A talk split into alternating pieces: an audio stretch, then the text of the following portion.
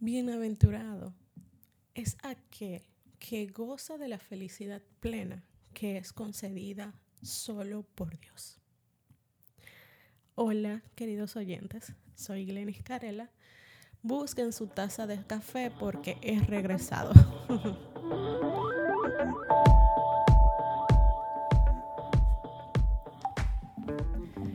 Muy buenas tardes, queridos oyentes. Gracias una vez más por estar aquí en su podcast Te invito a una pausa. Glenis Carela, su anfitriona, le manda un abrazo fuerte y, bueno, virtual, porque tengo gripe y no quiero pegárselas. Pero les mando un gran abrazo, un gran saludo desde aquí. Tenía muchísimo tiempo sin subir un episodio nuevo, tres semanas para ser exacto.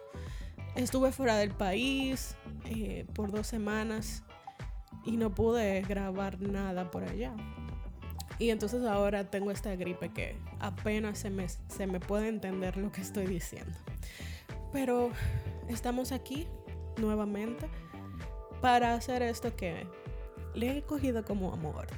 Esto de, de hablar por un micrófono a personas que están del otro lado escuchándome. Como dice el título de este podcast, el episodio número 9 ya, hoy lunes 23 de diciembre, que ya diciembre se nos fue, vamos a estar hablando un poquito sobre la vida plena, la vida, eh, esa vida que nos da felicidad, esa felicidad que solo podemos encontrar en un solo lado. Y sí, en Cristo solamente. vamos a estar estudiando Salmo capítulo 1 y vamos a ver hoy los dos primeros versículos que dicen así. Bienaventurado el varón que no anduvo en consejos de malo, ni estuvo en camino de pecadores, ni en silla de escarnecedores se ha sentado, sino que en la ley de Jehová está su delicia, y en su ley medita de día y de noche.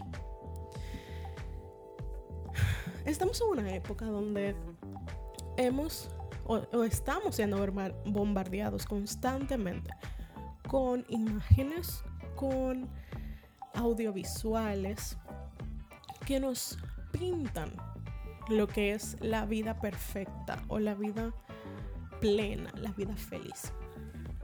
Es normal entrar a las redes sociales, entrar por ejemplo a Instagram, que es una red de fotografía y videos donde vemos muchas personas que postean fotos en lugares distintos, que viajan, que comen lo que quieren, que hacen lo que quieren y que viven vidas felices.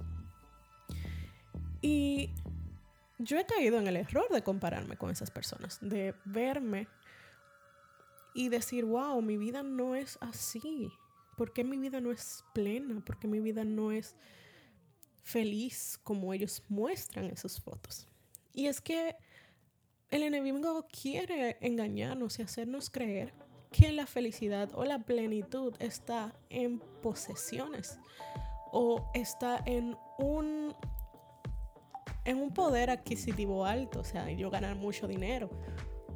Nos hace creer que la felicidad o la plenitud está en yo poder estar en mi casa y no trabajar y tener dinero eh, yo poder viajar a donde yo quiera, yo poder comprar lo que yo quiera sin tener que preocuparme si cuándo tengo que pagar ni nada por el estilo. Pero leyendo este salmo nos damos cuenta que aquel que es bienaventurado, o sea, aquel que tiene una vida plena, una vida felizmente plena, es el que medita en la ley de Jehová de día y noche. Es aquel en que que se deleita en leer, se deleita en meditar, en estudiar, en practicar lo que dice la palabra de Dios. Hoy quiero dejarles esto a meditar. Realmente, ¿qué cosas nosotros creemos que nos están haciendo felices? ¿Nos está haciendo feliz las posesiones? ¿Nos está haciendo feliz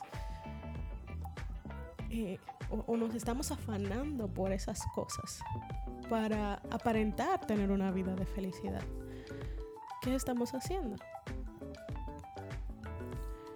Les dejo con el versículo a meditar, que como ya saben, es Salmo 1, versículo 2. Sino que en la ley de Jehová está su delicia, y en su ley medita de día y de noche.